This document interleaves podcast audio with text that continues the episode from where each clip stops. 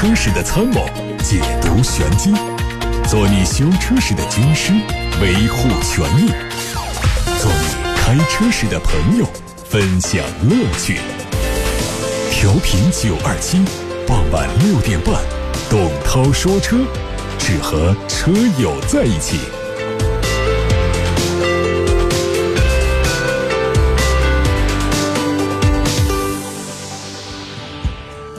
各位，接下来的一个小时，欢迎收听董涛说车，我是董涛。新闻：为了保障我国乘用车油耗水平在二零二五年下降到百公里四升，工信部制定了新版本的乘用车燃料消耗量限值以及乘用车燃料消耗量评价方法和指标这两项国家标准，并且在元月二十四号开始公开征求意见。新版国标对新能源汽车给予了鼓励，还将引进全球统一轻型车辆测试循环测试标准 （WLTC）。这个标准是由联合国制定的，按照市区模式、郊区模式、高速模式三种路况做测试。相比 NEDC，它的数值更加接近于实际油耗。北汽集团发布了一八年经营业绩和一九年的发展战略。一八年全年销量，北汽集团是。两百四十万辆，营业收入四千八百零七亿元，同比增长百分之二点二，利润三百零一亿元，增长率达到百分之七点三。一九年，北汽集团将挑战二百四十五万辆的目标，营收计划五千亿元。在合资品牌部分，北京奔驰一九年的销量目标是五十六万辆，福建奔驰二点八五万辆，北京现代九十万辆。一汽大众官方也发布了他们的新车规划。基于上一代宝来打造的宝来经典版会在第一个季度投放，全新一代速腾继续沿用海外版捷达的设计，比现款长了八公分，提供 1.4T、1.2T 的发动机，三月份上市，在第四个季度。迈腾会迎来中期改款，预计在内外设计和配置部分都有很大幅度的调整。全新小型 SUV 会在今年年内正式发布。这款车和上汽大众的 T-Cross 是兄弟车型，同样出自于 MQB A0 平台，预计用1.5升自然吸气和 1.4T 的发动机。同时，一汽大众也会在新能源领域发力。e-BRA 就是全新宝来的电动版本，会在上半年投放。它也提供新款式的细节造型，搭载最大功率一百三十六匹马力的电机，三元锂电池由宁德时代提供。年终上市的 e-Golf 是目前进口车型当中的国产化产品，整体设计和进口版一样。作为参考，进口版的综合工况续航里程是两百五十五公里。另外，一汽大众还将推出迈腾的 GTE、探岳 GTE 两款插电式混动车型，它们都用 1.4T 发动机和电动机组成插电式混动系统。元月二十二号到二十三号，二零一九全新奥迪 A 六上市发布会南部区 VIP 专场在广州亚运城举行，四百位南部区奥迪车主和媒体到场参加。作为新豪华时代首款全场景智能豪华 C 级旗舰座驾，全新奥迪 A 六 L 拥有简约的设计、智能驾驶、智能交互和多维感官的智能体验。它提供了十二款车型矩阵，不仅搭载了智能轻混系统、渐进式转向系统。高清矩阵式大灯等等，还有大量更高级别车型才会有的高端配置。不管是 3.0T V6 发动机的动力、三块大屏，还是识别程度很高的自然语音交互系统，都是非常不错的驾乘体验。北京现代官方发布了全新一代胜达的一些配置消息，它采用了分体式大灯组，整体看起来比现款更加时尚。它用一些下车警示、指纹识别技术。还有后排乘客提醒等等，来增强它的安全性。驾驶员可以通过指纹来解锁车门和启动汽车。新胜达用的是两种不同调教的 2.0T 发动机，高功率版本会用上四驱。新的胜达会在今年的三月底上市销售。领克旗下的全新 SUV 车型的测试照片也已经出现，图上可以看到领克标志性的分体式前大灯组，内饰。并没有采用领克日前统一化的风格，而是全新设计。它配一块大尺寸的中控屏，下方是倒梯形的空调出风口。这款车可能定位是小型 SUV，基于 BMA 平台打造，在成都生产基地投产。通用汽车将会对它位于田纳西州的一个生产基地投资两千二百万美元，用于制造。高科技节能 V 八发动机，节能 V 八发动机已经配备在通用旗下的一系列全尺寸车型上。根据不同的需要，这种发动机可以按照十七种不同的模式来操作八个气缸。外媒说，为了应对车辆闯入和破坏者，特斯拉很快会推出一项名为“哨兵模式”的功能，以实现三百六十度监控。车主可以看到并记录他们的车辆在无人看管的状态下所遭遇的破坏活动，同时通过这项功能的宣传来震慑潜在的破坏者。戈恩被捕一事在发酵了两个多月之后，仍然很多问题。但是雷诺方面显然已经期待新的开始。昨天，雷诺集团召开了董事会，称已经收到了戈恩辞任董事长兼首席执行官的申请。集团董事会决定为雷诺确立新的组织架构，把董事长和首席执行官的职能分开。雷诺方面表示，基于新的职能安排，雷诺董事长将成为和日本及其他联盟合作伙伴讨论联盟组织框架和调整的主要联系人，而首席执行官呢，将在董事长的授权下协调雷诺在联盟的各项运营活动。一九年刚刚开始，恒大就连环出手布局新能源汽车、充电桩和动力电池。元月十五号，恒大斥资九点三亿美元间接购买了。国能汽车百分之二十五的股份，第二天又被爆出设立了恒大智慧充电科技有限公司，注册资本一亿元，布局了充电桩的领域。昨天，恒大健康又发布公告说，打算斥资十点六亿元收购动力电池企业卡耐新能源百分之五十八的股权。恒大健康在公告里说，这次收购旨在完善新能源汽车的产业链。在此之前，恒大还和广汇集团。在一八年九月份签订了战略合作协议，并以近百分之四十一的股权成为这家公司的第二大股东。双方计划在汽车销售、能源、地产、物流等领域展开全面合作。恒大正在通过收购的方式，试图打造覆盖新能源汽车生产、销售和服务的完整链条。您正在收听的是董涛说车。好，现在开始回答大家的问题。我们先看到的是来自于微信。小程序梧桐车话上的车友留言，有位网友问到，说奥迪 A4 旅行四驱系统是多片离合器的还是托森差速器？啊，问的是这个四驱系统的内部结构，它的这个差速器是托森的机械的还是电控多片这个离合器的？呃，可能在很多人看来，托森的更加的原始啊，也更加的可靠，反应很快。是很多人追求的，但是呢，从奥迪的这个思路来看呢，越来越多的民用车型上可能会普及这个多片离合器的这种电控的中差。呃，可以肯定一点，就是年度改款之前的这个奥迪 A4 的旅行版都是用的托森这个差速器，但是年度改款之后的现在，我们不能确认，不能确认是不是已经。改到了这个多片离合，因为从这个奥迪新款的 Q5L 到这个其他的一些车型的变化，这个奥迪啊，在全球范围内，在民用的中低端车型上，就在奥迪体系的中低端产品上，放弃、舍弃原来的托森差速器，改为电控的多片离合器，已经成为一个趋势。所以，我估计，就算是这会儿买到的车没改，再往后。这个 A4 旅行版最终还是要改成多片离合器的差速器。来自八六八六六六六六的留言问说：最新款的大众的途昂和丰田的霸道这两个车，希望综合对比一下。这个两个车呢是完全不同的性格。普拉多呢越野能力很强，而且也要贵一些。在多数人看来的话呢，其实是比这个途昂档次感要好一点的。的途昂呢，它是这个上汽大众的一个尺寸很大的一个 SUV，它的尺寸比普拉多要更长一些，甚至于比途锐都要更大一些。但是呢，整车呢，它是啊，在一个很简单的一个大众的一个模块化平台上的一个产品，所以它是一款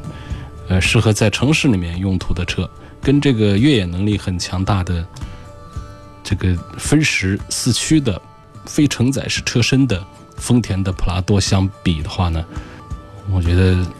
严格说应该是除了价格便宜一些，各方面都比不上的。所以在大众途昂和丰田普拉多之间，我显然还是支持丰田的普拉多，给这个喜欢开车的、出门的、跑长途的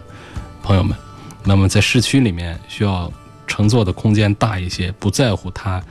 这个底盘的性能啊、四驱的性能等等这些的话，那就买一个大众的途昂也是挺划算。尤其是它现在的这个价格体系，呃，二十多万买它的五米长的大个 SUV，还挂着大众的 logo，你要还说这个性价比低，你要还说它划不来的话，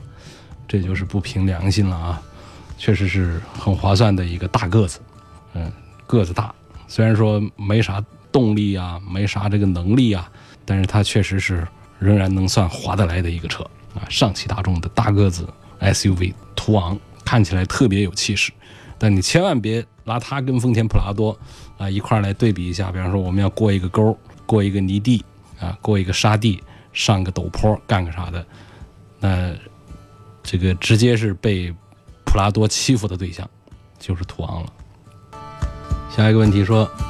奔驰 E 级、宝马五系，这个我就不在节目里多说了，说了太多遍了。呃，注重空间和舒适性，我觉得讲这个乘坐的舒适性还是两个车现在区别不太大。E 级的这个沙发可能还是软一丁点儿，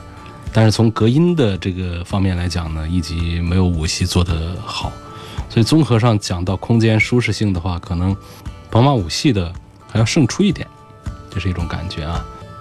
还有三大件方面，保值率方面对比宝马 X 一跟进口的宝马 X 二，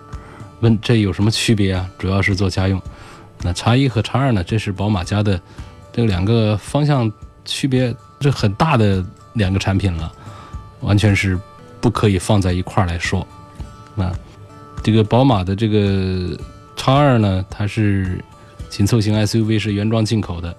你通过它的动力呢，看不出多大个区别出来。但是呢，它在这个作为一个进口车的话呢，它可能在这个品质可靠度上，跟这个国产的宝马叉一呢，还是有一点点的这个区别。另外呢，从这个空间上来讲，那是不可放在一起说的。呃，叉一的那个大肚子，这个后排的空间是特别巨大的，要比这个叉二啊，就要宽敞不少吧。就这么虚拟化的来说，因为实际上也没有说拿这两个车来对比一下，到底谁多大谁多小。所以说，在接近的价格下，如果我们注重空间的话，那肯定是应该买这个叉一的。呃，不注重空间的话，这样的价格我们买小一点，我们买到原装进口的产品，买叉二也是可以的。那它们都是前驱，所以底盘体系上是呃一样的，然后它们的动力也都是一样的。啊，动力 1.5T 的三缸机都是一样的，然后这个 2.0T 的涡轮增压啊，连这个调教啊，数据也都是一样的。然后在变速箱上呢，实际上这个国产的叉一可能我感觉还可靠一些，因为进口的这个叉二呢，它用的是七速的双离合，以及顶配会用上这个八速的手自一体。但是国产的叉一呢，它是全系没有用双离合，好像是我的记忆应该就是六 AT 和八 AT，六 AT 配一点五 T，八 AT 配二点零 T。所以两个产品来说，我可能还是综合考虑。倾向于国产的宝马叉一要多过于宝马的叉二。下一个问题问到了，说我想买个 SUV，预算二十万左右，希望对比的是魏 VV 七和马自达的 CX 五这两款车谁更值得买？嗯，我觉得这两个车还是赞成 VV 七要多一些。那魏的这个高端品牌。是长城的高端品牌，为这个 VV 七，不管是从设计、做工还是技术的投入来说，我觉得它不会输给马自达 CX 五。相反说，马自达 CX 五身上还有一些毛病、缺点，让别人反映说：“哎呀，这个刹车盘容易生锈喽，还有这个车里的塑料感特别强喽，然后还有这个方向过于轻，那这个导致底盘其实模糊啊。包括它的动力体系，这个 CS 五呢，可能在发动机的这个。”技术上还挺先进的，但是在实际驾驶的时候，我们收获不到，我们接受不到这个技术好的信号，啊，反而是动力比较憨，并且这个油耗控制也不是那么的好。那相对讲呢，整个长城集团作为自主品牌，打造这个位要比这个马自达生产这个 CS 五，我觉得投入的这个精力要更多一些。所以两个车。我赞成为 VV 七多过于马自达的 CX 五，沃尔沃 x C 九零最低配是否值得买？还有希望推荐四五十万其他品牌的 SUV 啊，就是希望它的舒适性要高一些。啊，沃尔沃的 x C 九零其实我还是推荐的，还是赞成的，因为买沃尔沃它其实是一种这个品牌呢，它跟其他的品牌的调性还是有很大的区别，啊，是一种生活态度上的东西。呃，很多人这个刻意的追求买这个沃尔沃，它不是一个谈高调低调的问题，它是谈一种这个物质上的价值观的问题。所以沃尔沃它在这个品牌这个方面的营造是非常成功的。车本身虽然说是 2.0T 发动机，其实这个并不是说完全的太非主流，因为现在的宝马呀、奥迪啊也都在用 2.0T 来做这个大尺寸、全尺寸的 SUV。您正在收听的是董涛说车。微博上的问题：宝马的320、奥迪 A4 的四驱入门、奔驰的 C260。说这三款车呢，从这个性价比上来说，呃，哪一个更好？三系要不要等换代？奔驰那个油电混合好不好？大概就是这样几个问题啊。首先说这三个车里面的这个推荐的话呢，我觉得还是得看个人的需求，因为他们都有自己擅长地方。你要讲好看和豪华的话，是奔驰的 C。那如果说你要在这个价位上，你要它的驾控性能各方面表现最优异的话，还是奥迪 A4 的四驱。呃。宝马呢，它处在一个中间段位，它既不是像 A4 四驱的底盘的操控性能那么的好，呃，也没有奔驰的这个 C 级的豪华感那么的强大。但是喜欢宝马这个品牌以及它转向的一些感受的，还是值得买。但是呢，买它的这个理由呢，它不像买 A4 四驱入门和奔驰 C 级那么的突出，那么的充沛，所以总是觉得它。各方面好像也没有特别的差，但是它在豪华感比不上奔驰的 C 级，在底盘性能方面干不过奥迪 A4 的四驱，就这么一个调性。所以就是看大家对于车的这个需求来说，特点都还是在奥迪 A4 和奔驰 C 级上的表现，啊，这个都还是很突出的，啊，特点很突出。看个人的喜好来看。然后一个问题呢，就是问到了新的 C 的260，呃，原来的这个 C260 呢是纯电版本。啊，这个用这个低功率的 2.0T，现在呢，呃，改款的这个一九款呢，它如果叫260的话呢，它是油电混合了，是用 1.5T 的一个发动机，再加上一个电动机来配合的。其实我觉得这个很好，很划算。这不用说是来跟这个本田的混动啊，跟丰田的混动啊来做这样的横向的对比，这种这个轻混的产品的话呢，我觉得其实差异都不大。更多的区别呢，还是在于他们这个电控的逻辑方面。比方说，在什么情况下用汽油机，什么情况下用电动机，从这些理论上呢，丰田、本田各有所长。甚至于本田有一些东西，它还做得更符合我们中国的实际的这个用车的情况一些。C 级呢，在奔驰呢，在这个油电混合方面呢，没有自己特别的建树，但是呢，它的这个出发起点呢，都还是很高的。我觉得从这个二六零的这个价位啊，三十万出头这个价位和它的配置来看，我觉得至少啊，比买个一点六 T 的划算吧。哎，至少比买个一样的价格，比一点六 T 的划算。一点六 T 的也得三十一二万，啊，这个一点五 T 的也得三十一二万。但是这个一点五 T 它多了一个油电混合，多了一个电机之后，它肯定就把油耗还降下来，并且把它的提速的成绩还拉上去了。因为这个电机啊，它的扭力还是比较大的。如果说猛加油的时候一起使劲儿啊，它这个车子的提速虽然它是一点五 T 的汽油机，但是它要比一点六 T 的提速还要快。所以一样的价格下，我现在肯定是推 C 二六零要多过于 C 幺八零。这个油电混合它不是特别的这个高精深的技术，会有谁买了一个油电混合然后掉到坑里了？你看我们现在自主品牌做这个油电混合都做得多好。啊，其实现在最大的这个新能源车啊，这个最大痛点还是在于纯电。这个纯电就讲了续航，纯电就讲了电池的寿命啊、更换的等等这方面。但是这个轻混的话，其实我觉得是一个更好的一个过渡的一个方案。等到我们的这个电池、电机、电控技术更加成熟之后，我们再去接触那些纯电的产品。在这个阶段买这些混合动力的，实际上是非常明智的选择。您正在收听的是董涛说车。好，继续回答大家的买车、选车、用车提问啊。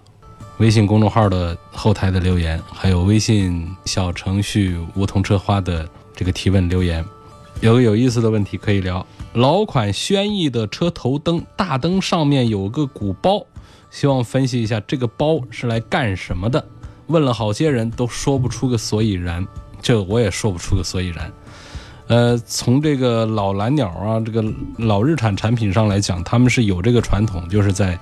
那个大灯上面的来做这个示宽灯的。但是呢，现在呢都不兴那个了，可能里头是没灯泡了，它就是一个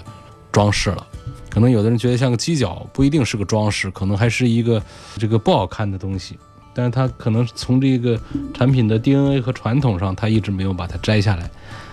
啊，就所以现在我给它定义的话，应该还就是一个模具里面的一个遗留的这么一个日产元素吧。其实有的朋友在也反映说，其实它有用啊，就是我们可以靠它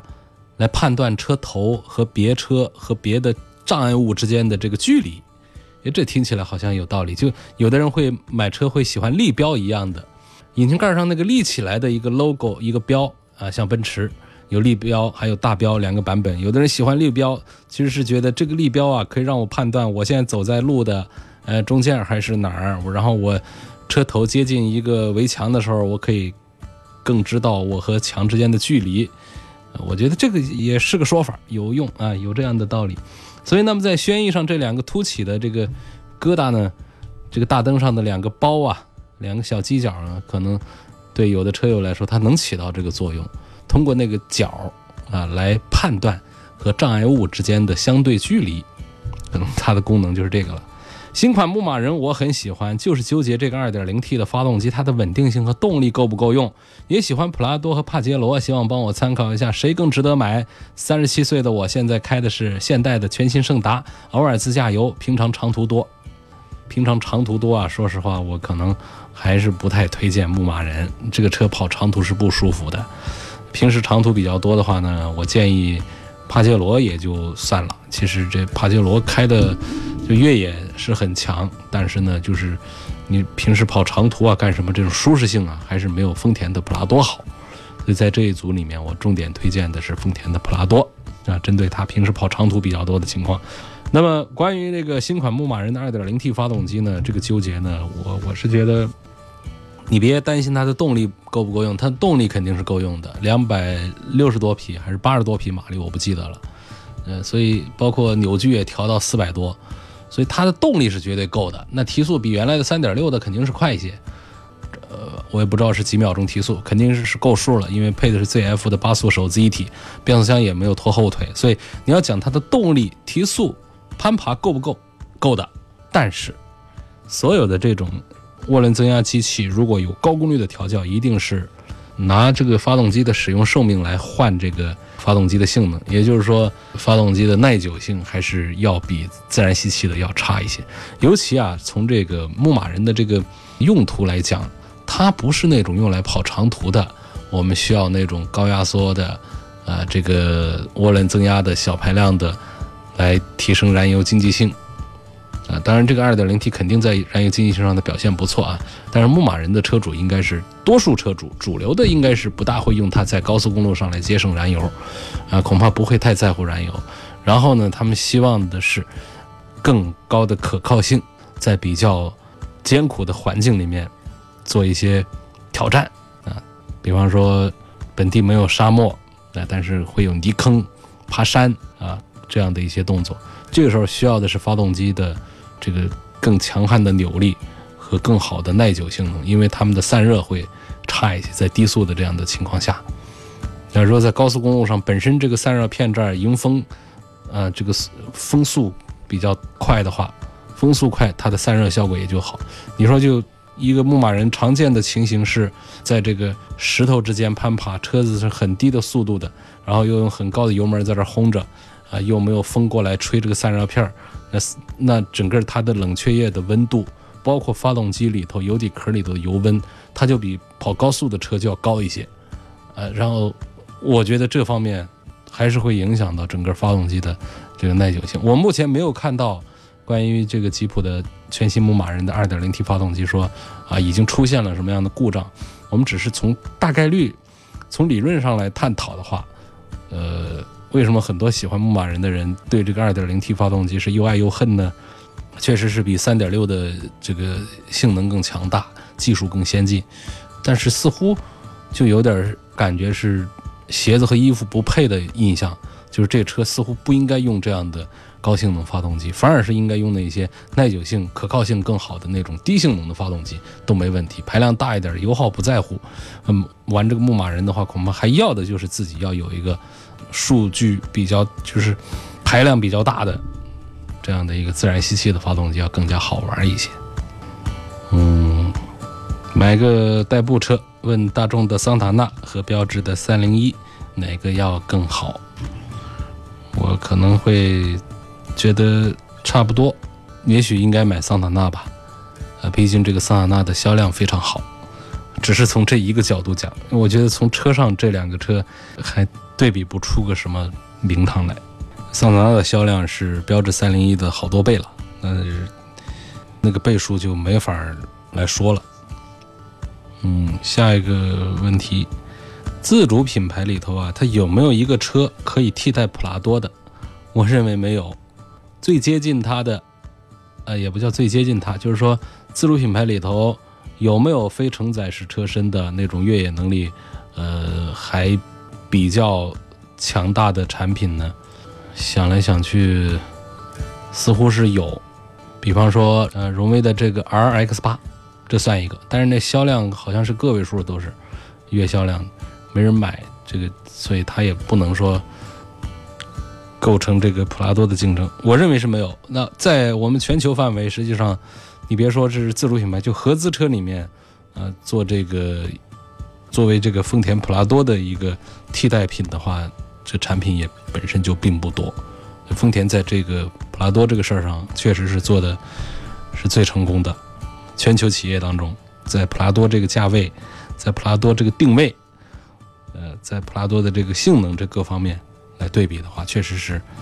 做的最成功的一个。二十三万下地，我选这个本田 CR-V 的混动好啊，还是选这个别克昂科威的二八 T 精英版好？二十三万下地这个事儿。我还是倾向于本田 CR-V 的混动版多一些，哎呦，因为这个确实在别克昂科威上呢，不管是关于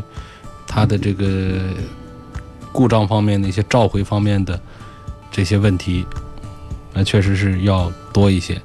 推荐它的时候总是有点没有底气。我们认可昂科威，它确实是在行驶性能上比这个本田 CR-V 要好。啊，同时也认可它在安全配置方面很强大，然后二八 T 的这个配置特别高，按照现在优惠过后的价格，性价比是表现很好的。但是它确实在故障方面呢，别克跟本田是没法比。本田的这个 CR-V 呢，尤其是说到这个混动2.0的自然吸气，再加上这个电动机的这个组合，是我最近一段时间通过研究之后推荐的比较多的一款